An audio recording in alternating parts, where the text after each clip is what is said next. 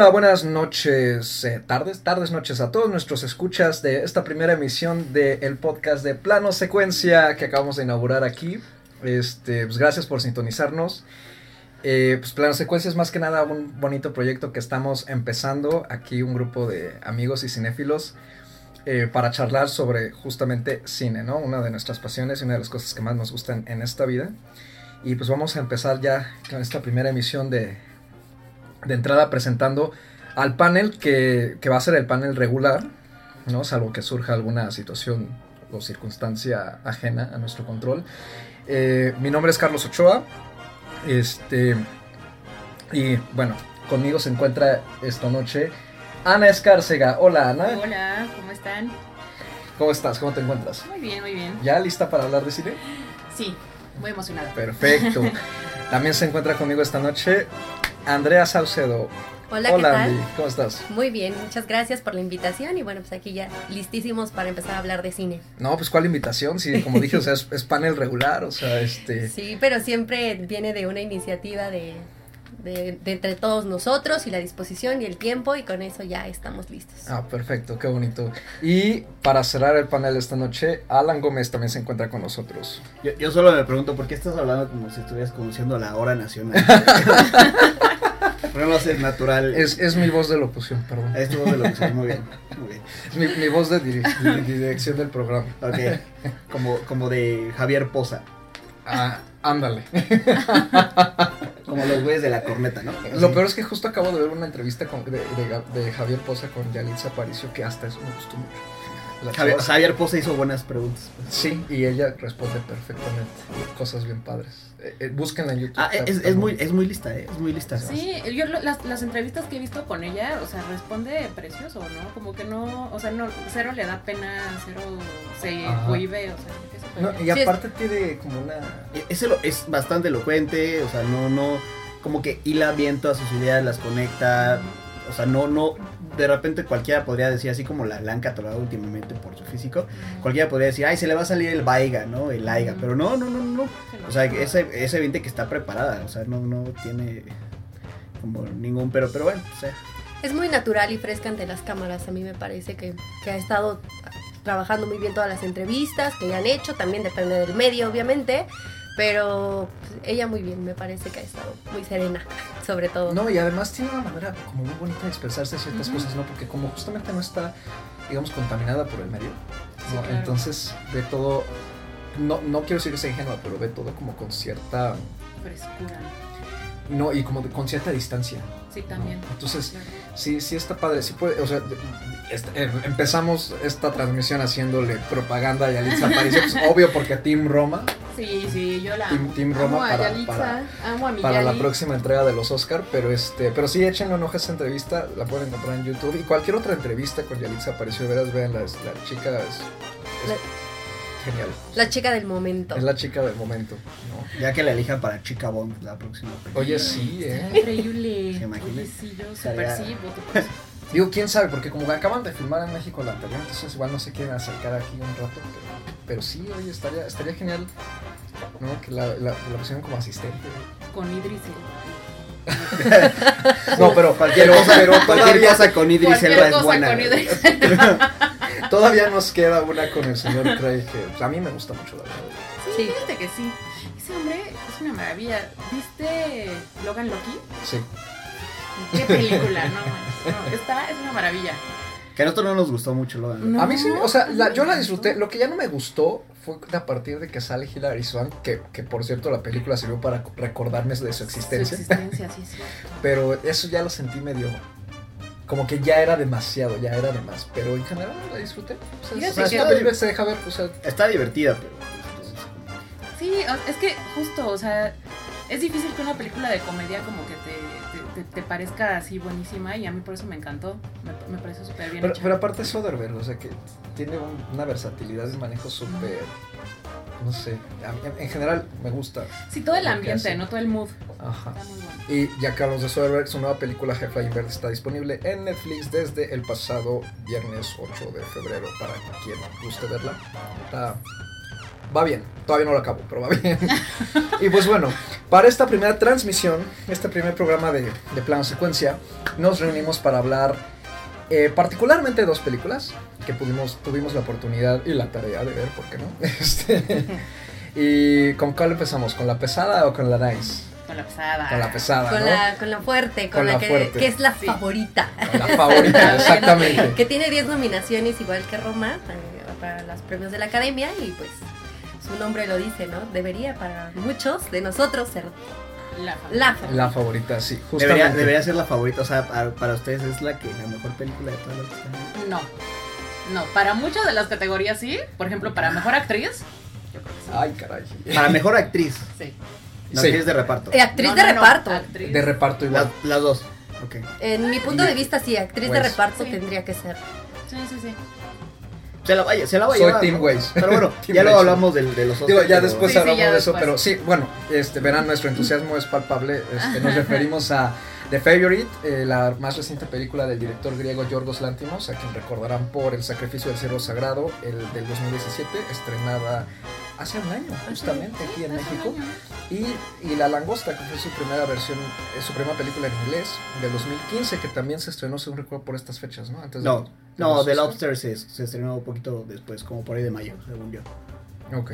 O sea, posterior hecho, a la según yo, de según yo, primero llegó como a algún festival, como la muestra de, de la primera mitad del año y luego ya después se estrenó. Se estrenó. Ok, bueno, el caso es que pues, el señor Yorgos Lantimos, que, que también está nominado al Oscar y al BAFTA, este, pues nos presenta este drama histórico, ¿no? To- toma muchos elementos de las películas convencionales históricas de, de época y nos cuenta la historia de una, una especie de triángulo de poder entre la reina Ana de Inglaterra, la última gobernante de la Casa de los Estuardo, y su relación con Lady Sarah Marlborough, una mujer bastante poderosa en la corte de, de Inglaterra en ese momento, y cómo afecta toda esta situación la llegada de una familiar lejana suya y una chica de, pues, más bien, que no es noble, ¿no? una chica de, de- del, del pueblo, que se llama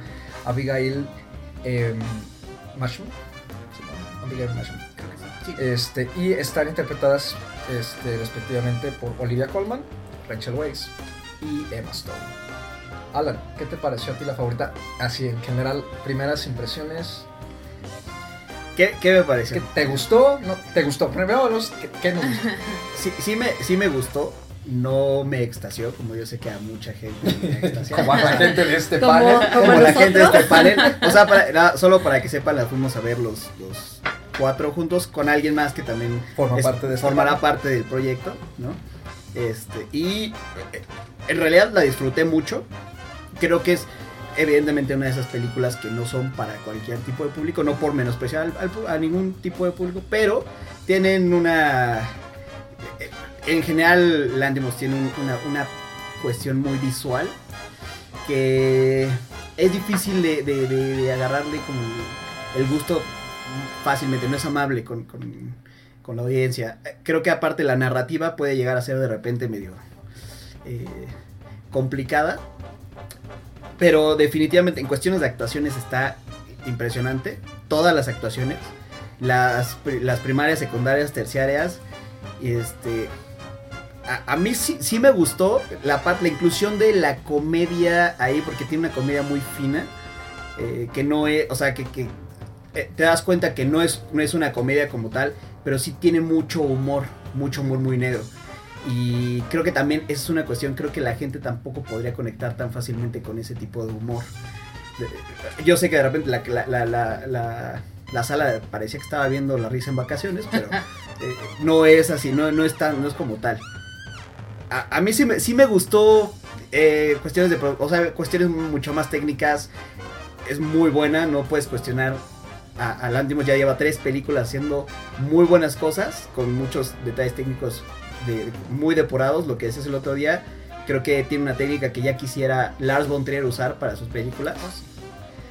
Y, y- y- y una, otra de las cuestiones es la forma en la que se mete en la psicología del personaje y cómo los desarrolla. Creo que es de los pocos, de los pocos directores que sabe desarrollar la, la parte más oscura de, de la psique humana. Creo que pocos lo, lo saben hacer. Y él Y él es muy bueno en eso. Nice. Yo puedo decir que a mí me encantó.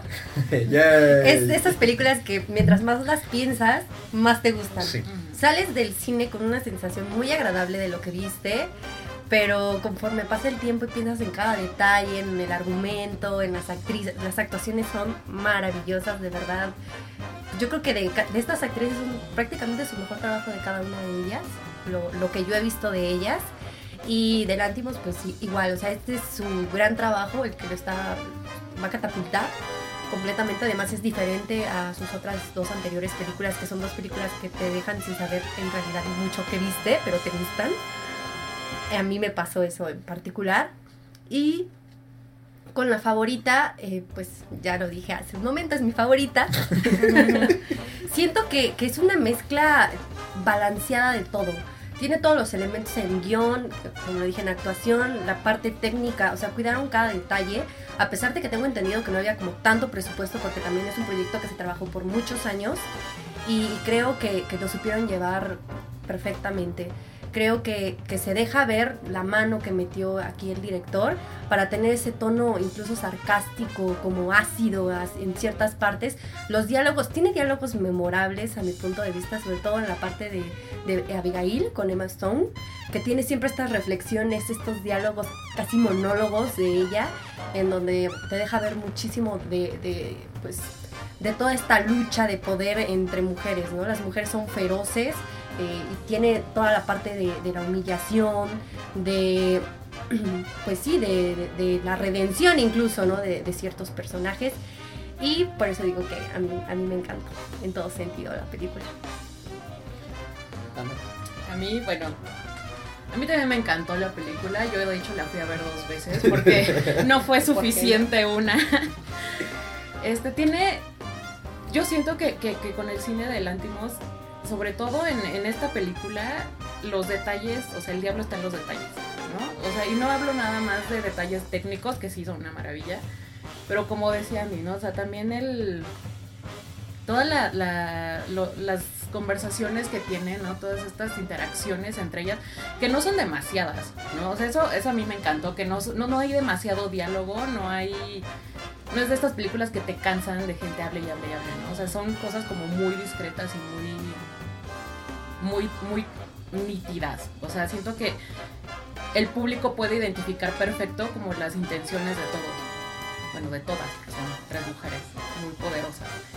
Este. Algo que yo les comentaba día que fuimos a verla, que ahora creo que estoy cambiando de opinión, Se vale.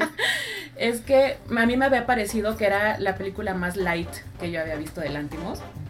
Que conste que yo no he visto las, las otras películas anteriores. Esta Quineta, que es del 2005. Kilodontas. Este Quinodontas es del 2009. Y Alps, que es del 2011. Yo no he visto ninguna de esas, solo he visto The Lobster y The Killing of Peter Deer. Y, o sea, yo lo que decía ese día es que esta película me parecía la más light. Pero no, creo que, o sea, estoy cambiando de opinión porque me parece que lo que tienen en común estas tres películas es esa exploración de una crueldad muy barroca que, de la que es capaz solamente el ser humano, ¿no? O sea, no es una crueldad eh, explícita. O sea, esto no es, como dices, no es Lars Trier. Pero bendito Dios. pero, pero es, es este. O sea, eh, son, son formas de crueldad muy fuertes, pero sí son muy estilizadas, por así decirlo. ¿no? Entonces, a mí eso me encanta. Me encanta que además lo, lo junte con el humor, que tiene un humor también muy discreto, muy europeo. Y que aparte en este en específico es humor británico. Exactamente, en este en específico es un humor británico que no habíamos tenido. O sea, por ejemplo, a mí The Lobster también me parece muy, muy, muy chistosa. O sea, no de morirme a carcajadas, pero sí tiene un cierto humor también, muy irónico. Pero esta es, siento, un humor inglés, al menos yo lo siento como un poco más, más expreso. Entonces me agrada. Pero sí, definitivamente las actuaciones yo creo que es de lo mejor. De repente, en, en el sentido técnico, yo tenía algunos problemas, por ejemplo, con estos planos en ojo de pez. Ujú, Yo no soy fan de pez. Y es muy raro verlo en el cine. ¿no? O sea, es muy, muy raro. Entonces como que cuando lo ves es como de, boom, ¿qué es esto? ¿No? Pero vaya, creo que queda perfecto porque también te da la idea de que están en estos lugares enormes y que al mismo tiempo es una jaula. ¿no? O sea, siento que, que, que ese es justo lo, lo, lo que intenta decir y es, lo dice perfecto. Que justamente esa es la, la intención de, de Lantimos, él mismo lo ha dicho así en, en varios featurettes que, que pueden encontrar en YouTube. A mí también me gustó mucho y estoy de acuerdo con lo que han dicho todos. Este, algo que sí me gustaría añadir, padrísimo de, de Armstrong, just- de, de, de, de. Este, perdón, para, para no repetirme, justamente. Es que algo por lo que creo que la película es muy valiosa y agárrenme, pero igual, o sea, es por si exagero, pero sí creo que puede llegar a convertirse en, digamos, un pequeño clásico en el sentido de, en comparación con muchas películas históricas, ¿no? De corte histórico, justamente, sobre todo de las que son de esa época de reyes y reinas y palacios y así, ¿no? Porque, son, porque en general han sido, es un género que se pega demasiado a los hechos. Sí. Independientemente de que, como hemos visto en series y en películas, o sea, siempre se tienen que mover ciertos hechos dramáticos por cuestiones de la historia, ¿no? Y del montaje y de la duración y todo eso. Pero siguen mucho esa estructura, ¿no? De, pues, e- el ejemplo más reciente, Darkest Tower. Sí, Que está bien, o sea, es una película, pues, bien hecha en general, ¿no? Pero este, pero es que es eso, ¿no? O sea, que es como muy sobria en, el, en, en cómo maneja todas las figuras de una forma muy seria, ¿no? Muy Los personajes, respetuoso. muy respetuoso, ándale, así, y este, y que tiene que seguir todos los, los hechos históricos al pie de la letra, ¿no? Y pasó esto, y hasta dicen la fecha, ¿no? Y dicen, ah, sí, es que hoy es 15 de mayo, entonces ya llevamos tres meses en guerra, ¿no? Y hay cosas así. Y acá, digo, ayuda mucho que se trata de un personaje de la realeza británica relativamente poco conocido fuera del país. Y que también no trata en un periodo de tiempo específico con un hecho importante específico. Pero me gusta mucho la versatilidad de, los guionistas, que, además, eh, cabe destacar, Lanthimos no escribió la película este, para manejar personajes históricos, respetar parte de, su de lo que se sabe de ellos, ¿no? Sobre todo de, de Lady Sara, por ejemplo, que está considerada una, una de las mujeres más fuertes del, digamos, de la corte británica en esa época. Era muy inteligente. Y cómo juega con los personajes para crear una ficción que respeta lo que están haciendo y la manera en que están tratados, pero al mismo tiempo les añade algo nuevo. Ejemplo, esa rivalidad sí existió, todo, todo- toda esa rivalidad, ese, ese triángulo sí existió, pero lo que le hace a Abigail a Lady Sara, lo del té, eso es ficticio. Digo, y si lo hubiera hecho, seguramente la mujer no habría vivido para contarlo, pero, pero es ficticio. Y sin embargo, tú, llega un momento en que ya no, ya no, ya no importa que, que haya sido real o no, porque la película misma hace que los personajes y ese suceso tengan sentido. Y eso a mí me gustó muchísimo porque le quita la seriedad al género y le da una flexibilidad que creo que le, le vendría muy bien a todos los directores que les gusta mucho trabajar este tipo de cine. de cine. Por ejemplo, lo saco a colación porque en un par de semanas se estrena Mary Queen of Scots aquí en Ujú, México. claro, ¿no? sí. Que es igual, es una rivalidad entre Isabel I y, y María Estuardo pero estoy seguro y por lo que he visto y los eventos y amo mucho a Saoirse Ronan, me gusta mucho Margot Robbie y me encanta el tema, pero creo que va a ser regresar a lo mismo, Sí. ¿no? o sea, al, al drama Sí. sobrio de siempre, en el que se respetan las cosas como son, sobre todo porque ya sabemos cómo acabó María Estuardo. Más desde el punto de vista histórico, ¿no? Exactamente. Y en este caso se sale, porque al final no es tan, no te importa tanto la historia, aunque sí ahí está todo el tiempo, sino más bien es este triángulo de poder, ¿no? Que es, es esta parte Que, de- que- que de hecho, si, me, si, si, te, si te puedes a pensar un poco, incluso hay ciertas escenas que tienen una, una hora medio como de Stanley Kubrick. O sea, si, si de repente han visto eh, Barry Lyndon, Barry por ejemplo, Sí, sí. eh, se han visto, incluso aunque no, no es de época, pero el humor a ratos, ¿no? Y la, incluso la, la forma de usar el, el- el slow motion en algunas escenas me recuerda un poco a, a Naranja Mecánica. Creo que es, creo que usa un poquito, sí tiene un poquito de influencia ahí de Stanley Kubrick, que justamente Stanley Kubrick cuando toma ciertas novelas, que lo que hace es que él, él, él es un gran, un gran explorador, es- o sea, aparte que es un tipo muy... eh, enérgico en cuestiones de mi película tiene que ser perfecta, es un güey muy perfeccionista. O sea, porque el güey está, está loco. Entonces, una de las cosas que, que me parece que tiene muy bien Landimos es que lo que dicen es no, no, es, no estructura la cronología tan, tan metódico, así como de, sí, bueno, y ahora acuérdate que en 1949, no, no, no. O sea, aquí es como de, creo que incluso el guion está hecho para no contar un, un suceso en particular, sino para explorar un per- personajes que están rodeados por un cierto contexto, sí. Y es lo que hace mucho, por ejemplo, con Barry Lyndon. Barry Lyndon tampoco, sí, sí se enfoca en algunos eventos muy, muy particulares, pero no es porque la finalidad de esa película sea como de Darkest Tower, retratar un, un evento específico de la historia de Inglaterra, sino porque lo que quiere es eh, explorar a esos personajes. Y eso es lo bueno, o sea, cuando, cuando realmente te enfocas de, de esa manera, no importa, el- como dicen, no importa el contexto, no importa si, los, si sí pasó o no pasó, creo que la forma en la que los desarrollas y, y aparte la química que generas entre los, entre los actores, tú como, como director, la forma en la que los puedes llevar a que, a que hagan ciertas cosas que generen un, un enlace, ya sea bueno o malo, ¿eh? porque puede ser un enlace de, de- rivalidad como pasa en la película, puede ser una, un- una cuestión más de, un amorío, yo qué sé. Eh, eso creo que es algo de lo que hay que destacar a Lantimos y aparte toma muchos, muchos elementos de cine clásico, igual por ejemplo de alguien como Scorsese, o sea, tiene cosas muy, muy, muy, muy, muy, muy finas que sí hay que, sí hay que, hay que reconocerle. Creo que sí es, yo más que un clásico, yo creo que se va a volver un- una película de culto. Yo creo que, yo creo que, yo creo que. Lantimos va, va- le está tirando más a volverse un, un director de culto, De culto. ujú. ¿no? Porque sus dos previos eh, proyectos sí son más como de, como del tipo culto. Sí, lo que, lo que dice Andrea también es cierto, o sea, esta película en particular lo va a catapultar y puede ser que en algún punto deje de ser ese, ese, ese, ese bajo perfil del cine europeo y termine siendo un, un nuevo director europeo que se va a dedicar a dirigir películas muy, con grandes presupuestos y grandes actores. Puede ser, ha pasado muchas veces.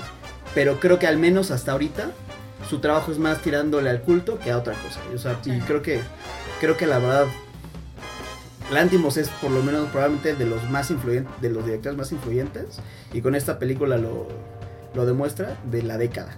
Así de los 10 más influyentes Sí. de la década. O sea, fácil. Porque tiene algo que aportar nuevo, ¿no? Algo diferente, ¿no? Tiene, está marcando su propio estilo, con sus propios trabajos muy... Sí. que tienen ya sus propias características, ¿no? Muy de él. Y, y aparte usa, usa, o sea, se dej- deja ver sus influencias. No, no, no le da miedo, o sea, decir, yo, a mí me gustan ciertas cosas del, de- de- del cine clásico y, y también puedo hacer, y también se está mostrando muy versátil, desde que hace una película de fantasy, cien- ciencia ficción, como hace una película de semi, de, de semi-horror o una, un thriller, como hace una comedia, drama eh, Histórico. o sea, está, creo que esa versatilidad es la que digo, por eso creo que solamente a Kubrick y a Scorsese los he visto con esa versatilidad en tan poco tiempo. Y- Bueno, ¿sabes, ¿sabes lo que estaba yo pensando ahorita? Que el, el personaje histórico de la reina Ana, creo que yo nunca lo he visto en, en otro en otra película. Jamás ha sido explorado. Que Hay, yo hay sepa. una película, creo que es de la BBC. Bueno. Pero aparte, o sea, tiene como 40 años. Ajá. Hay un documental en Ajá. History Y ya te imaginarás qué tipo de película será. Sí, exactamente. Así, película para, para televisión. Y justo estaba pensando en por qué, si es un personaje tan curioso. O sea, a mí de verdad el personaje me fascinó, ¿no? Porque además yo después de ver la película me puse a investigar como un poco más de la reina Ana, yo no sabía tanto de historia. Este, y todo esto de los 17 abortos y todas estas cosas son reales. Entonces, como que de principio pensé, ¿por qué carambas nadie se ha puesto a explorar este personaje que parece tan fascinante? O sea, de verdad estaba bien loquita. Pero, o sea, ahorita que están diciendo esto, pues claro, tiene todo sentido, porque siempre las películas se enfocan en buscar un, un periodo histórico importante, ¿no? Eh, ¿Quién era el que estaba a cargo cuando fue la Segunda Guerra Mundial? ¿Quién estaba a cargo cuando se hundió el Titanic, no? O sea, siempre es como basándose en hechos históricos como más amplios. Y pues, finalmente la reina Ana no, no tiene tanta relevancia de manera de, de forma histórica. No, o sea, es una soberana bueno, sí, sí estuvo casada, pero el marido se le murió pronto.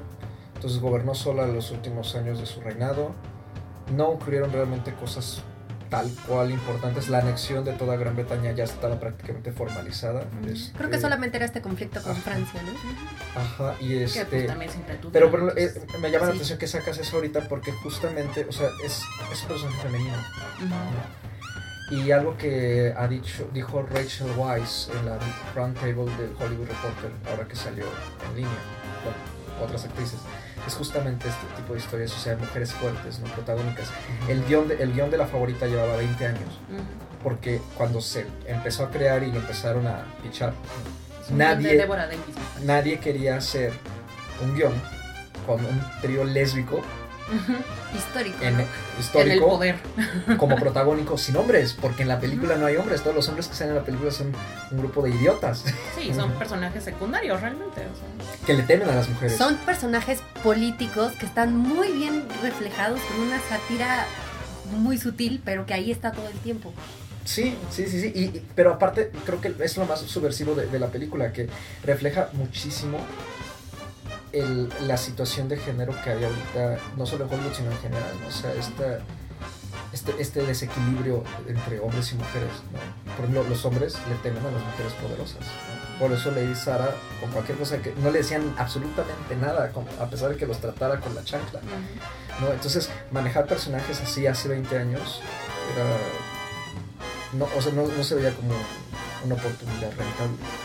Y hasta ahora lo hemos visto, ¿no? Si no es como algo muy heroico, muy que tiene a la mujer como algo ya también muy tipo espía o con otro tipo de poder, como que no se había visto hasta ahora. Es curioso que lo mencionas porque justamente eso dice Weiss. ¿no? Dice, es que siempre nos quieren pichar, dice, o sea, por años quieren picharnos, es que te vamos a dar un papel de una mujer fuerte, ¿no? Ese estilo, o sea, heroína de acción, soldado, ¿no? O sea, como dice, y ella, ella dice, a mí me, me crea una imagen como una mujer musculosa, ¿no? Ajá. Dice, y no, o sea, es, va mucho más allá de una mujer fuerte, ¿no? O sea, es psicológicamente fuerte, emocionalmente fuerte y que es un personaje que lleve la historia, no una historia que lleve un personaje nada más ahí metido porque sí. Y, y que, que sería bueno que tampoco lo dejen, no se dejen llevar como por el cliché que podría que podría parecer que hay detrás de ay, es que justamente la favorita viene en el momento de empoderamiento de la mujer que con choca ese término Sí. empoderamiento femenino. O sea, al final no, no se deje llevar por eso, es más bien la originalidad y la audacia de alguien como Lantimos de poder hacer algo que nadie se había atrevido a hacer y que lo que dicen es, también creo yo es por esa crisis de creatividad que, que está existiendo ahorita en, en- en Hollywood, que es, o sea, todos, todos son refritos de películas asiáticas o europeas, so- todos son refritos de grandes franquicias que, que- que están en la nostalgia de los, de los norteamericanos y, y pocos, y pocos se atreven a hacer una película de ese estilo. Por eso dicen, es que ¿por qué no? Pues que a nadie le, le parece interesante un personaje como la reina. O sea, así de fácil. O sea, porque ellos prefieren poner otra vez a Godzilla en la pantalla que, que explorar ese tipo de, de historias. Es la, esa es la realidad con, con estas películas. Pero bueno, pues creo que afortunadamente tenemos a un Lantimos que se arriesga y, esper- y esperemos que haya un par más de, de Lantimos porque también hay mucho cine de autor ahorita y ya muchos están metidos en su, o sea, un Chazelle está metido en su, en su, en su estilo de cine. eh, Steve McQueen. Ma-. McQueen está en su, en su estilo de cine, este, Villeneuve está en su, esti- en su estilo de cine y pocos están explorando diferentes géneros como lo es como lo es Vampiro. Entonces creo que Sí, a mí, a mí me da coraje porque en un mundo ideal la favorita barrería, ¿no? Con los Con los premios, que a los que está nominada ahorita. Creo, quiero pensar que los BAFTA le vayan mejor que en los Oscar, simplemente porque es, la producción es británica. Eh, pero con Bohemian Rhapsody ahí, híjole, no sé. Es que es triste, no O sea, menciones eso No porque eso hablemos es de triste. Bohemian Rhapsody ahorita. no y Vice sea- y que está teniendo a Vice ahí también. es- Pero en general, o sea, yo creo que aparte eso está bien padre de la película, ¿no? que, que sigue teniendo la calidad de todos los dramas históricos convencionales, ¿no? En vestuario, ambientación, y eso que no usa mucho. No salimos realmente desde Palacio. No, es que y usamos justamente- los mismos cuartos. Entonces, O sea, aga- puede- Es agarras dos tres, dos, tres vestidos, agarras dos, tres cuartos en un palacio y un jardín y ahí filmas todo. De hecho, la el, el 90% de la película se, en está en interiores, está en cuatro habitaciones distintas y no necesitas hacer campos. Por eso también es, es una cuestión muy inteligente de los directores. Muchas veces no nos fijamos en esa parte, pero cuando un, un director puede economizar los recursos y decir, voy a, voy a filmar, filma dos horas 15 minutos en cuatro, este, en, en cuatro locaciones distintas, interiores y un jardín. Eso es todo. sí. Pues eso es algo que, de- que también se debe de apreciar en un director. Por eso salió, tap- o sea, no tenía tanto presupuesto y lo supo aprovechar. Sí, claro, es un director que sabe perfectamente cómo manejar lo que tiene. Sí, no, y, y hablando, por ejemplo, ahorita del, del vestuario y el maquillaje y todo esto, y pensando también en el diablo de los detalles que tiene el anime. O sea, ves el personaje de Lady Sara cuando está vestida con ropa para montar, Ajá. ¿no? Se ve súper fuerte. Y ves al, al, señor este, que es, ¿cómo se llama? Este... ¿A Nicolas Holt? a Ajá. Nicolas Holt. Y claro, ¿no? O sea, te da esa, esa, esa percepción del personaje femenino y el personaje masculino. Y sí, o sea, es, Es una, maravilla. completa. Sí, ¿no? totalmente. O sea, se vieron que ninguna mujer usa maquillaje. Exactamente. Sí, no, es una Sí, maravilla. y, to- y todos los hombres al contrario están. O sea, justamente en maquillados. eso cae una Sí. de las mejores escenas para mí de la película, ¿no? Sí, Cuando ella le dice, no sigas porque te vas a, se te va a caer el rímel. sí, sí, se te va a rímel. ¿No? Y luego el mismo personaje a otro hombre se lo reafirma: We men must look pretty. Ajá. Sí, no, es ¿Por qué? maravilla. Claro, porque en la película no sirven para otra cosa. o sea. Exactamente, están de adorno. Son solamente objetos de manipulación. Exactamente. Pues, Como tal. Ah, pues creo que con esto podemos cerrar, ¿no? La favorita. Sí. Este. Eh, es, un, es un gran sí, yo creo, para Sí, todos, ¿no? sí. Veanla, de veras, es- apenas está estrenada ahorita en cartelera, va a continuar. eh, y yo creo que, pues sí, para finales de. Para cuando sean los Oscar todavía va a seguir, la van a dejar. Que sí, sí está teniendo bastante gente. Bueno, sí, la, la, la sala estaba llena. Sí, denle una oportunidad. de ¿Cuánto, veras a- cuánto a le daría en estrellas? Yo, 4 de 5. Yo 4.5 de 5. Yo le, di- yo le di 5, debo confesar. Yeah. Debo confesar que yo le di 5. Mira, ya no me siento tan. No, les digo, es que a mí, mientras más la pienso, más me encanta y después pienso, no, es que el análisis de cada uno de los personajes y cuál es su fortaleza y por qué es su fortaleza, y ya desde ahí te vas y ya. Yo, yo le di 4 de 5 también, o sea, no, no hay que... No hay que No hay que dejarnos hacer- llevar. Sí, no hay que dejarnos llevar. ¿Perdón? Pero definitivamente Y lo peor es está, que- está más que aprobada. Y lo peor es que yo no puedo elegir, de las tres en inglés, entonces no puedo elegir cuál me gusta más porque creo que cada una es única. Entonces, Son muy Sí, diferentes. son muy diferentes. Y pues con esto cerramos este espacio de la favorita. Hacemos una pequeña pausa y volvemos para hablar de cómo entrenar a tu dragón, el mundo oculto.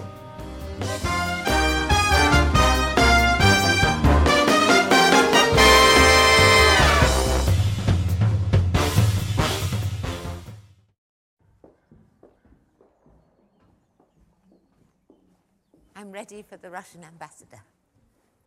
Who did your makeup? We went for something dramatic. Do you like it? You look like a badger. Oh, Are you going to cry? Really? Well, what do you think you look like?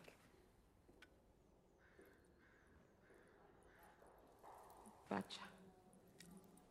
Do you really think you can meet the Russian delegation looking like that? No. I will manage it. Go back to your rooms. Thank you.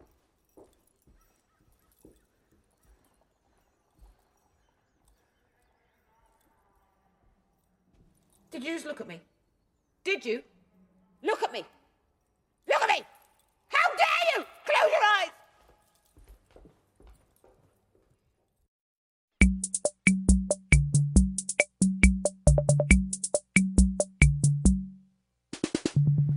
Y ahora ya volvemos de esta, después de esta pequeña pausa. Seguimos aquí en plano secuencia con la segunda película a comentar que es la tercera parte de la franquicia Cómo entrenar a tu dragón. Que en esta ocasión le quitaron el 3 y le pusieron el mundo oculto. ¿no? Eh, Cómo entrenar a tu dragón, según recuerdo, es del 2000. Corríjame, es de 2011. Que la primera Ah, la primera. no tengo ni idea. 2000, no, es 2010, ¿no? Compitió con Toy Story. Sí. 2010. Y la segunda es del 2014. Y cinco años después llega la tercera y esperemos última. Se supone que es la última, ¿no? Se supone. Ajá, bueno, eso dijeron de Toy Story hace nueve años. Entonces, este, Pero tomando en cuenta que son diferentes pues, franquicias, Sí. yo creo que sí van a dejar morir esta. Sí, yo, yo sí, yo sí lo espero. ¿no?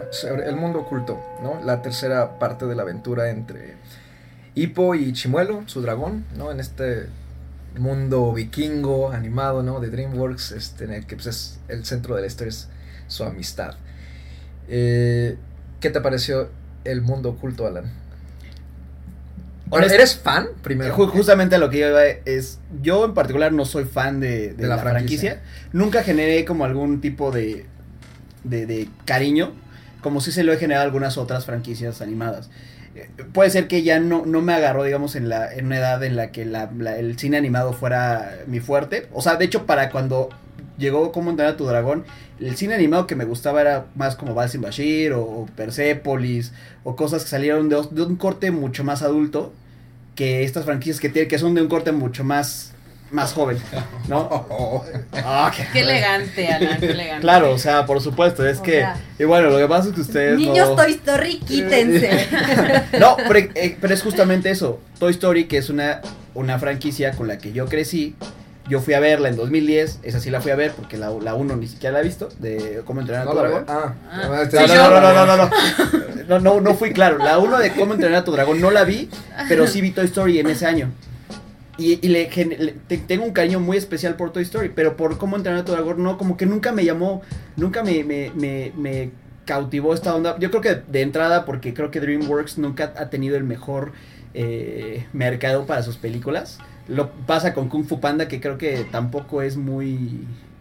eh, pues no es una franquicia que llame mucho la atención. Pero todavía tiene más público, yo creo que como entrenar a tu dragón, ¿eh? Kung Fu Panda creo que sí creció Híjole, más. Yo ahí sí no sé, o sea, yo la verdad de, de, Kung- de Kung Fu Panda las vi todas, las vi, las primeras dos las vi antes de ver la tercera, que confieso, mal, la vi en línea. Este, eh, vi todas en línea, de hecho, por, o sea, sí, por eso. Y este, entonces no estoy casi como, no sé mucho del, del fandom de, de Kung Fu Panda, pero DreamWorks también hizo Shrek, ¿no? Y, Y Shrek tiene de fans como. Esta es Dios como- Pero yo creo que es eso la es su mejor trabajo. Sí, Pero-. También porque, según yo, no habían sido tan exploradas todas las ideas para cine animado que para, para esa época. Y aparte, cuando metes a, a Eugenio Derbez como parte de... En la época en la que Eugenio Derbez era más popular entre la sociedad, pues ese, ese sí es un gran golpe... eh, ¿Mediático? mediático. O sea, a- al final eso sí, sí, sí pega. Y acá creo que nunca, no tenían una, o no sé, al menos yo no estoy enterado de que haya una voz muy emblemática. No, que- pero, o sea, por ejemplo, también tienen la era de hielo, ¿no? Que también es una franquicia enorme. O sea, ¿ya cuántas películas hay? Pero la era de Hielo es de Fox, ¿no? Sí. ¿No es de DreamWorks? No, No. no, esa es de Fox. Estoy mal de la cabeza.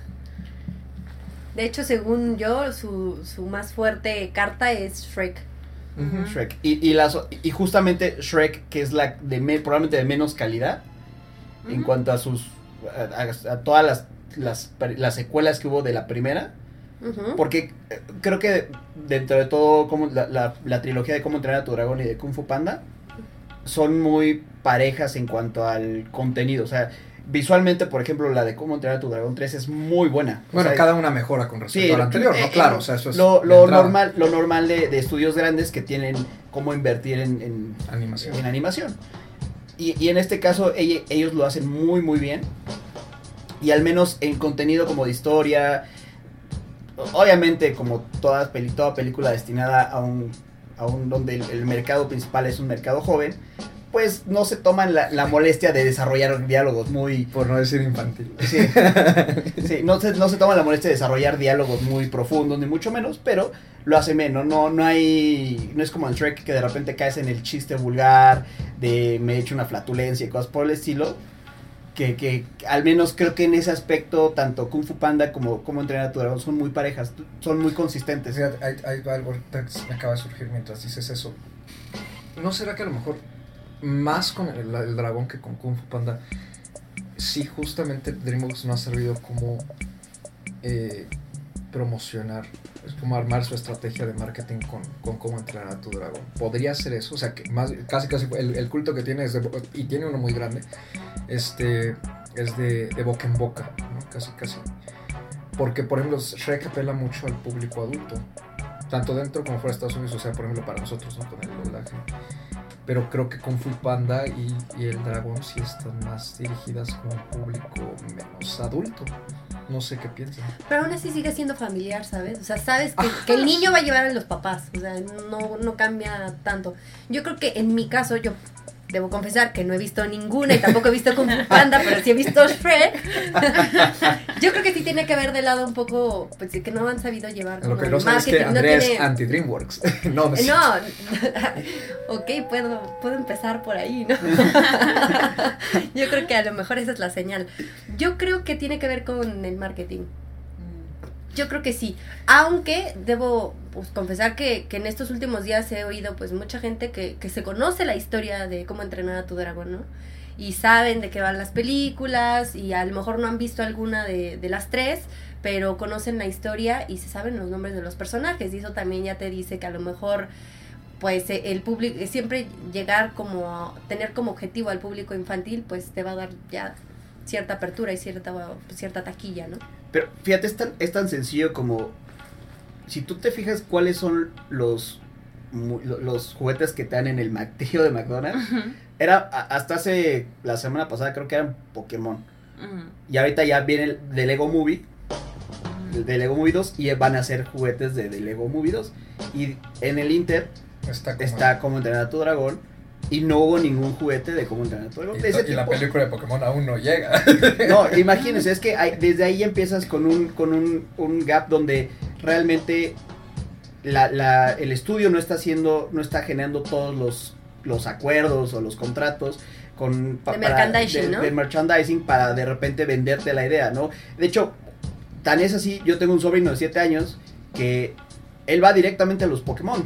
Y al mismo tiempo, al lado están los, los dragones de cómo entrenar a tu dragón que llevan años en los, en, en los anaqueles y no los agarran. O sea, yo veo los mismos, los mismos dragones de la, de la segunda parte y yo no veo que la que sea, que, que se genere un entusiasmo en los niños. Que sí la van a ver, pues sí, pero porque ellos también quieren ir a ver cualquier película de la temporada que sea animada. Pues también es, Es que justamente, o sea, por eso acaba la estrategia, porque dije lo del boca en boca, porque apenas ahora que empezaron a surgir, cuando empezaron a salir las primeras fotos de la tercera parte, ¿no? De cómo entrenar a tu dragón, empecé a ver así en la comunidad twittera, ¿no? La comunidad cinéfila de Twitter, que empezaron, ¡ay, qué padre! ¡ay, qué padre! ¿no? Pero es como un, un fandom muy discreto, que mientras no hay película, Nadie habla nadie menciona la película ni la franquicia. Y como aparte las, las películas entre sí tienen como cuatro años de distancia mínimo, entonces es una película que ah, tiene que pelear con eso, con volver a encontrar un mercado al momento de estrenarse, porque ya han pasado cuatro años en, los que se han estrenado un montón de cosas más que a lo mejor le han comido el mandado, como de Lego Movie. sí, no genera ese arraigo en la audiencia. Y muchas veces, justamente ahorita que mencionábamos a Toy Story, no gen- tampoco generan esa... O sea, lo- los niños van creciendo y no se acuerdan que, ay, sí, esa película la vi hace dos años y ya va a salir la tercera. No, o sea, hay una película de dragones en, la- en el cine, pues vamos a verla, ¿no? Como Sí. vamos a ver cualquier película de gnomos o de lo que haya en el cine. Sí, claro. que sea animada. O sea, al final... Ese es, es uno de los grandes problemas. Creo que DreamWorks, ni con Kung Fu Panda, ni con Cómo entrenar a tu dragón, que son muy, son, lo, lo malo es que sí son buenas franquicias. O sea, son franquicias que tienen un mensaje, como todo. La animación de esta, por ejemplo, a mí me parece espectacular, ¿eh? O sea, yo hace unos años que vi, hace dos años que vi Moana. A mí, Moana, Moana me pareció. Sí, la, la historia de Moana. Sí, Moana me parece sosa y. pero me sé las canciones, la verdad. Ah, oh. ¡Ay, qué lindo! Como chicos Disney se saben las canciones. Obviamente. No, es que una exnovia me las repetía cada rato. Bueno, Dios mío. Sí. ya enfocados más como en esta película, en lo que esperan que sea la, la última entrega de cómo entrenas a tu dragón. ¿Qué les pareció tal cual? Si esta es el fin de la historia, o sea, en todos sus elementos, ¿cómo estuvo esta película? Pues lo, deja, deja como un trecho que sí, ¿no? O Se sea, supone. Sí, como que tienes que asumir que sí. Pero siento que fue un final demasiado flojo para lo que es la franquicia.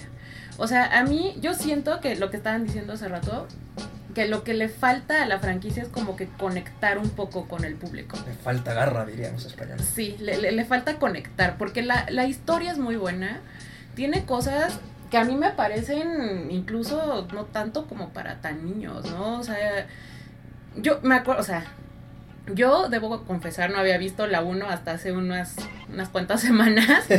Yo no tenía ni idea de, de, de qué iba la historia ni nada, ¿no? O sea, ubicaba obviamente como al dragoncito y así. Entonces la vi y a mí me sorprendió, por ejemplo, esto de que el chavito pierde la pierna, ¿no? O sea, es como, yo creo que es algo que no ves fácilmente en una película para niños, ¿no? O sea, que el chavito pierda la pierna, este, esta idea de, de, de que fue criado por el papá y el papá es así como que un vikingo super macho, ¿no? Entonces, siento que sí tiene como que elementos, no, bueno, lo que me dijeron de la 2, que no quiero ni pensar en eso. Tú lo pediste. Sí, sí, sí, ¿no? O sea, que bueno, ya estamos hablando de la 3, ya lo podemos decir. ¿No? Que, que el mismo Dragoncito es el que mata al, al papá del chavito, ¿no? Yo creo que sí son, son temas bastante heavy para, para una película que se considera infantil. ¿no? Y esto también lo trata, ¿no? O sea, el, eso del dejar ir, porque ese es el verdadero Sí. corazón de la película. El, tienen que, pues sí, separarse para que ambos mundos sigan funcionando. Que está bien. O sea, es que es como dijo Alan. A mí también me parece, está bien a secas. Yo creo que a mí. Y, y también me pareció muy bonita la película, sobre todo la, la secuencia del mundo oculto. Me parece una animación maravillosa, pero Esa secuencia y la secuencia en la que Chimolo va a buscar a, a, a este dragoncito blanco, esa secuencia en las nubes me parece sí, espectacular. Sí, O sea, Sí, es la buena. animación es bellísima. Es muy, bu- muy bella. Por eso decía lo de Mona. Mona me pareció que es un partaguas en cuestiones de animación. Y esta no le pide absolutamente nada. Pero y la música, la música La ayuda música, muchísimo sí. a la secuencia, muchísimo. Sí. Pero por ejemplo, a mí, o sea, de entrada cuando dijeron que la película no iba a tener el 3, que digo, no me gustan los títulos que tienen 1, 2 y 3, ¿no? Pero que le pusieron el mundo oculto, híjole, yo creo que eso le dio en la torre a, ¿Sí? a la trama. Sí. Pues sí, porque justamente porque justamente cuando revelaron el título, bueno, le harían la torre para quien sigue las noticias, ¿no? Dijeron, es que se va a explicar por qué ya no hay dragones. Entonces ya de entrada dices, los van a separar, ¿no? Y yo siento que el conflicto de gran escala que vimos en la segunda, aquí no, no funciona igual. O sea, pa- Ujú. el villano me parece muy flojo, Ujú. ¿no? Y Muy ridículo y tan ridículo en el sentido que nada del humor que tiene el villano funciona Ujú. en general. Y, y creo que ese fue mi principal problema para, para conectar con esta, este, el humor. Ahorita, ahorita que dices lo del, lo del villano, fíjate que yo, yo me di cuenta que no es tan consistente ese, ese villano conforme va- vas avanzando. Al principio te lo venden como un, un güey que está, hagan de cuenta como el Joker, Que ya lo tiene todo planeado. O sea, el, el tipo ya sabe cuál va a ser su siguiente paso. Pero en la misma película, como a la mitad te das cuenta que el güey no sabe, no tenía ni idea de lo que estaba haciendo. Entonces, como que ya no, ya no entiendes de dónde le genera, porque aparte el tipo tiene una fama dentro de la película de, o no, este tipo es el mejor cazador de dragones que jamás hayas visto, pero al mismo tiempo te das cuenta que no tenía mucha idea de, de- de dónde estaba parado hasta que se da cuenta de ciertas cosas y, y decide que ese es el camino que va a tomar. Entonces, justamente creo que el, el villano tiene mucha razón, no le ayuda en lo más mínimo, o sea, de hecho a mí me parece villano esos de pastelazo, porque aparte es como, Sí.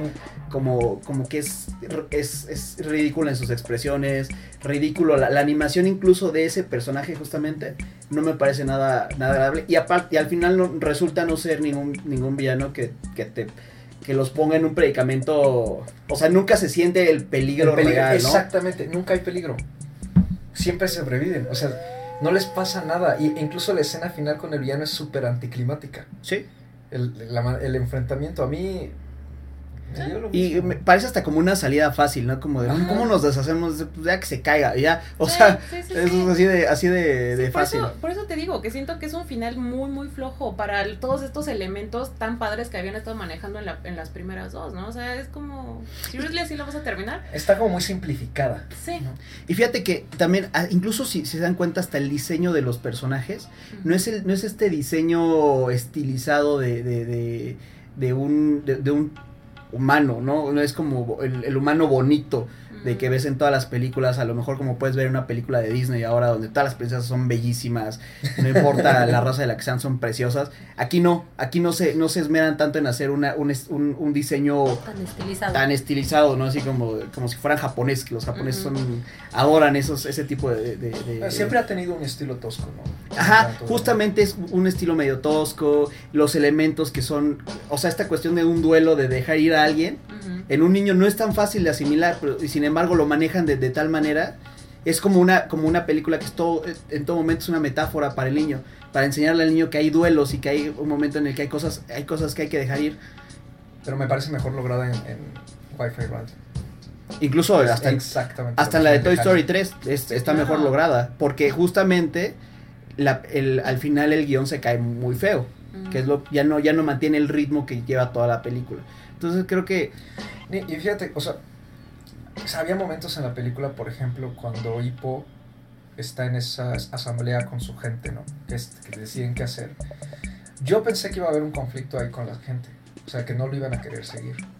Porque como ya no se había acostumbrado la franquicia a cosas oscuras con la segunda parte, yo pensé, dije, algo va a haber ahí. O sea, que iba, tiene destellos como de posible desarrollo más serio, pero se quedan en eso. En destellos. La película se sigue, se ignora todo eso y va recta, recta hacia el final de que todos tengan una familia, ¿no? Y, y el final, ¿qué les pareció? Lo, y justamente lo de, lo de la asamblea también me parece una justo una escena eh, simplona, eh, bobalicona, Ajá, no, como no, dicen, escúchenlo y ya, ah, con- sí, todos tienen, tienes razón. condescendiente, nunca se, lo que dices, nunca hay un conflicto real, todos son como, incluso ahí la población que te, te queda como a deber, ¿no? En lugar de que pongas una, a una población que cuestione las, las, la- la- incluso él, o sea, Hippo no es un güey imponente, que se supone que de eso se trata, la sí, película claro, trata desde eso. la 1, ¿no? Sí, pero, o sea, pero el chiste es que él les está diciendo que los voy a mover a todos porque vamos en búsqueda de un mundo que no sé si existe. Y la gente dice, va. Solo porque alguien dice, yo, yo me apunto. Entonces, ah, jalo, ¿no? O sea, Ajá, sí, claro. o sea, es hasta, hasta absurdo. Y no, como que no te crees toda esta, toda esta, esta escena justamente a mí me parece de, de la, de las peorcitas de la película. Mira, y ahorita que dices, me falló la gente, tan falla la gente que durante el tercer acto la gente ni se ve. Son espectadores. No, no, ni aparecen, o sea, es, la- es una flota enorme, todo ocurre en un mismo barco, pero es una flota enorme y nada más participan los personajes protagónicos, no, el pueblo no se sabe dónde está. O sea, el pueblo ni se enteró que había una batalla, yo no sé. Y se supone que parte de lo que está pas- de lo que está sucediendo es quieren salvar a la población, ¿no? Sin embargo, la población nunca, nunca aparece. Es como voy a salvar a la princesa y la princesa nunca aparece en la película. O sea, no, no tiene ni siquiera sentido. eso. Sí, sí. ¿Les gustó el final? El mero, mero final. La boda y, y lo posterior a la boda, ¿no? Siento que lo había, lo, lo había producido Carla Estrada. güey, o sea, Ándale. ¿No? Así como sí, que. Sí, tal cual. O sea, es. No. Entonces, entre las tres películas, esta es como la menos buena. Sí, sí, Sí. Lo definitivamente. dirían así. Y, y fíjate, y sigue siendo bastante, bastante buena. O sea, to- tomando en cuenta, tomando en cuenta claro. que, o sea, la- lo- yo prefiero que, que mi sobrino, si tuviera hijos, que mis hijos vieran cómo entrenar a tu dragón 3, Ujú. que una nueva película de Shrek. O Sí, que claro. Eh, la de los gnomos que salió, o la, una, alguna película de huevos, o sea, los pitufos, ¿no? O sea, o Alvin y las ardillas. Pues Sí, evidentemente, por supuesto, porque sabes que es un trabajo que está muchísimo mejor hecho. claro. Está bastante pulido. La, como decíamos, tiene muchos elementos muy positivos, como es la música, la animación. La historia, la verdad, sí siento que se les cae.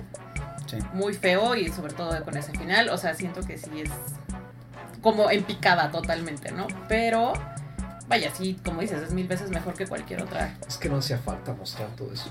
No, Sobre todo porque, nada. por ejemplo, Astrid te la venden en las primeras dos películas como que es una chava súper aguerrida, ¿no? Súper fuerte, sí, claro. De hecho, hubiera sido bueno que le dieran un papel más preponderante que la consejera del, de Hippo en este. Sí, o sea, de hecho, en algún momento crees que es la que va, la que va a tomar Sí. el. Y hubiera sido bueno, no por otra vez esta cuestión de empoderamiento femenino, sino porque sería un buen giro que de repente ella tuviera un papel protagónico donde hiciera algo más relevante que simplemente estar acompañando a Hippo. Y nunca pasa. O, que sea, tuvieran un conflicto.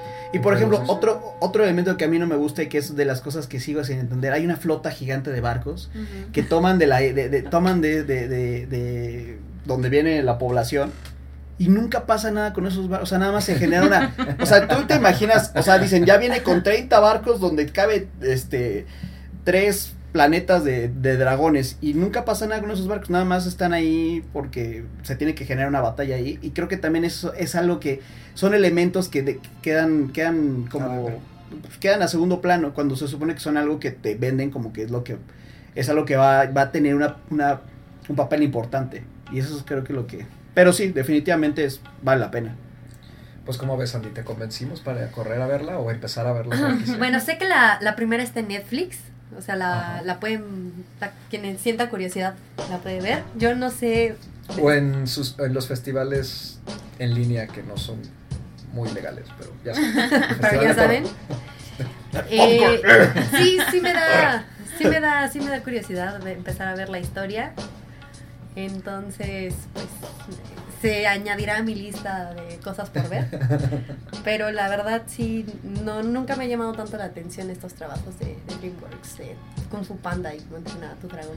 suena como discurso político sí estamos trabajando Sí. en eso", ¿no? Está en mi lista de qué hacer, es claro. No es un no rotundo, pero pues no sé.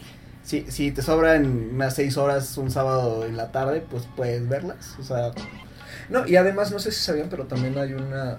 Hay como, Como una mini- miniserie, Hay una miniseries, serie. ¿no? También está en- videojuego. Es que está basado en unos libros eh, infantiles de una mujer que se llama, no me acuerdo, Crecida Cowell. Mm. Sí, son como 12 libros, creo, algo Sí, así, un montón. sí, es una, una Sí, una hay una miniserie. ¿Qué, qué enfoque tienen los libros? No tengo idea. Yo tengo entendido que no se parecen en nada con las películas. O Por- sea, es, o es nada más la premisa de que encuentro al dragón, pero por ejemplo, se van distanciando bastante. Porque Ah, suena, suena porque a lo mejor esos libros van por la onda más Tolkien. No, no, no, no, no, no, no, los libros son para niños. Pues Ok, el es primero es, es como un libro, de, es, es entre historia y una especie así como de cómo te van enseñando cómo entrenar a un dragón. Ok. Sí, es, es no bastante menciones a infantil. Tolkien, por favor. Sí, porque si No, no, me no, descuero, no. no, me descuero. si no, tres horas de programa. O de solo, De solo monólogo, Carlos, de sí. monólogo. Sí, de monólogo, exactamente. No, por favor. O sea, entonces es como un zombie survival guide, pero, pero de Pero dragones, con ¿no? Ándale, a lo mejor. Sí, y la miniserie realmente no sé, no sé qué tenga que ver, ¿eh? o sea, es, es posterior a la segunda parte, pero no creo que sea necesaria para. Normalmente esas, esas franquicias las toma Nickelodeon y... Bueno, aquí en México las toma Nickelodeon y ellos Ah, pero distribuyen, es ¿no? que esta la tomó Netflix. Sí, es están en Netflix. ¿Están en Netflix? Es de Netflix, pero además, o sea, yo siento que, digo, no lo he visto, pero me imagino que tiene como, como lo que hacen con todas las, las series de películas, que es como toman a los personajes y los ponen en aventuritas diarias. Ajá, que aventuras. que O sacan spin-offs como el de los pingüinos eh, de Madagascar. Que es más un spin-off que una serie de, De hecho, Madagascar. la serie se llama Riders. How to Train Your Dragon Riders. Algo así. Creo que sí la he visto, pero Sí, en Netflix. En Netflix ahí te tiene que aparecer. Y pues, esto es todo por. ¿Cuántas sobre- estrellas le sobre- van a dar antes de que Ah, bueno. Claro, ¿cuántas estrellas? Híjole, yo le daría 2.5. Ah. No, 2, 2. Órale, Ay, o sea, La castigaste Híjole, mucho, sí, ¿eh? la castigó. Mucho. Yo le di tres y media. Es que yo esperaba muchísimo. Pero, pero es que me pasa justo eso, de que entre más la pienso, menos me gusta. Sí. sí, sí, sí. Por eso yo me quedo con, no sé si dos o dos y medio, pero... eh, Pero al menos no. está entretenido. Do- dos y medio, Claro, dos y medio. Ok, dos y medio. Vamos a ponerle dos y medio porque me siento muy dadivosa. Pero la verdad es que sí. O sea, sí, como dices, está entretenida, está linda, está bien hecha. El, el, el, el guion a mí me dejó muchísimo, muy, muy, muy decepcionada. Esperaba muchísimo más tomando en cuenta lo previo. Entonces, bye. Ya no quiero nada. No, yo dije tres y media Yo le había puesto tres y media. Después de hacer. en la charla. Después de charlar con ustedes, hacer un análisis un poquito tres. más profundo, creo que le voy a dejar las tres estrellas. Y ya, o sea, Sí. no le voy a bajar más porque creo que tampoco está por debajo de las tres estrellas, pero mm, mm.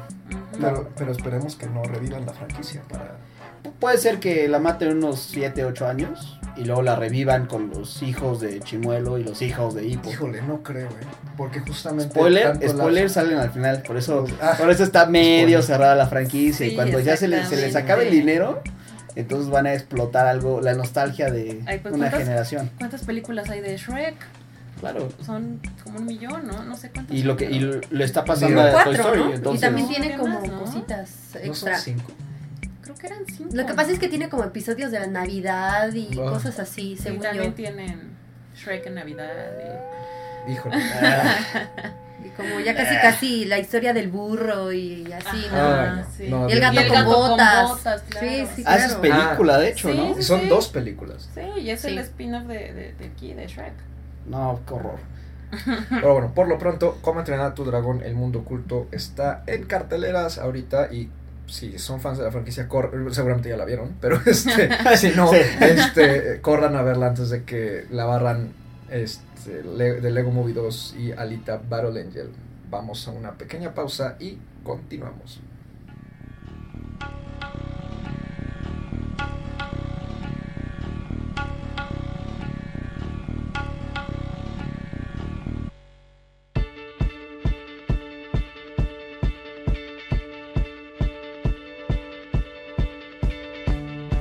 Six years old, I broke my leg. And I was running from my brother and his friends. And tasted the sweet perfume of the mountain grass I rolled down. I was younger then. Take me back to when I found my heart, broke it here, made friends and lost them through the years. And I've not seen the boring fields in so long. I know I've grown, but I can't wait to go home.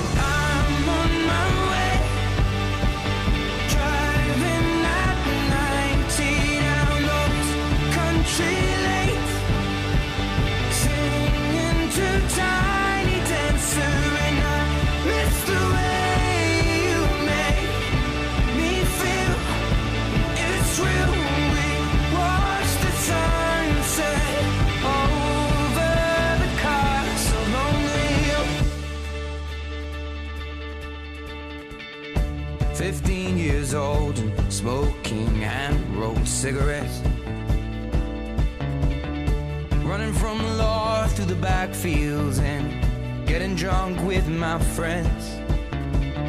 Had my first kiss on a Friday night.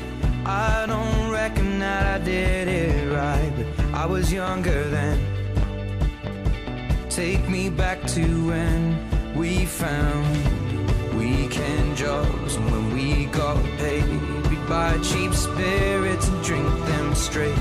Me and my friends have not thrown up in so long. Oh, how we've grown. I can't wait to go home. I'm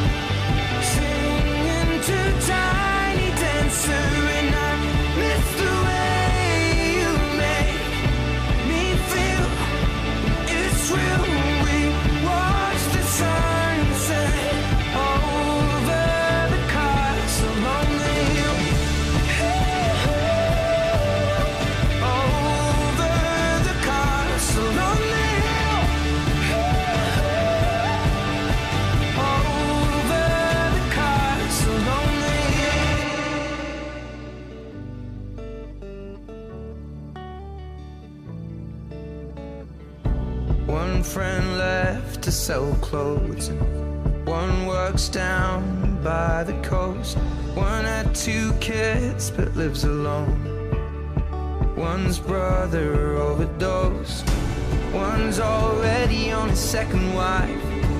One's just barely getting by, but these people raised me.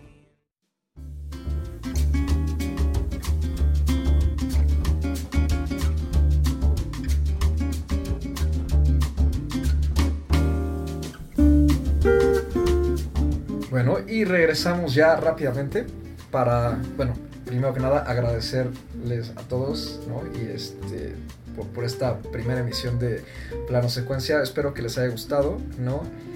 Eh, Andrea, ¿dónde, dónde podemos encontrar? En línea. En línea. ¿Quieres ser encontrable en línea? Quiero ser encontrable, o sea, me voy a ir muy fanática de Star Wars, ya luego hablaremos de estos asuntos, pero me pueden encontrar en Twitter como arroba andreapatmi, para que sigan algunos de mis comentarios, que no son muchos, casi siempre retuiteo, pero pues son noticias igual de cine y sigo a otros cinéfilos que, que siempre tienen como información interesante. Nice. Ana. A mí me pueden encontrar igual en Twitter como a- arroba animalceluloide. Eh, voy a procurar tuitear más seguido. La verdad es Siempre que... te has seguido. Sí, ok, perfecto, entonces está bien. Según yo me hace falta tuitear un poco más. Pero, Bueno, tuiteas mucho sobre café. ¿Sobre café? Sí, ¿no? Que te hace falta el café en las mañanas. Ah, sí. Sí, todos. Es, que, es, que, es que es eso, sí. Tuiteo mejor cuando estoy enojada, entonces. Alan, ¿dónde te podemos encontrar? A mí en ningún lado, yo no quiero ser. Luego les pasamos su dirección, su teléfono celular, no se preocupen. El correo electrónico. ¿Está- ¿Estás disponible en una red? Y mi tipo de sangre. Este sí, sí estoy disponible en todas las redes, pero no quiero que me encuentren, entonces no les voy a dar nada. No quiero ir reclamos. No, no quiero reclamos. Ok, perfecto. Y a mí me pueden encontrar en Charles-Rider con Y. Este, hay dudas, comentarios, quejas, mentadas de madre. Y ahí pueden también encontrar mi link a mi cuenta de Letterboxd, donde pueden ver eh, reviews y cómo llevo más o menos mis vistas de cine. Y te, te te podemos encontrar en algún otro lado, Carlos. En una cafetería. casa, en, algún, en, algún, en algún blog. No, bueno, también escribo para Sector Cine. Este, igual luego retuiteo ahí este, algunas cosas de mi autoría. Y pues. em, ah, Ana también escribe para. Para Reconoce MX. Ahí también eh, pueden encontrar de vez en cuando alguna eh, notita o reseña o etcétera de cine, por supuesto. Este, que igual yo iré retuiteando cuando, cuando, salga. Perfecto. Y pues esto es todo por, por esta emisión. Hasta la próxima. Muchas gracias por escucharnos.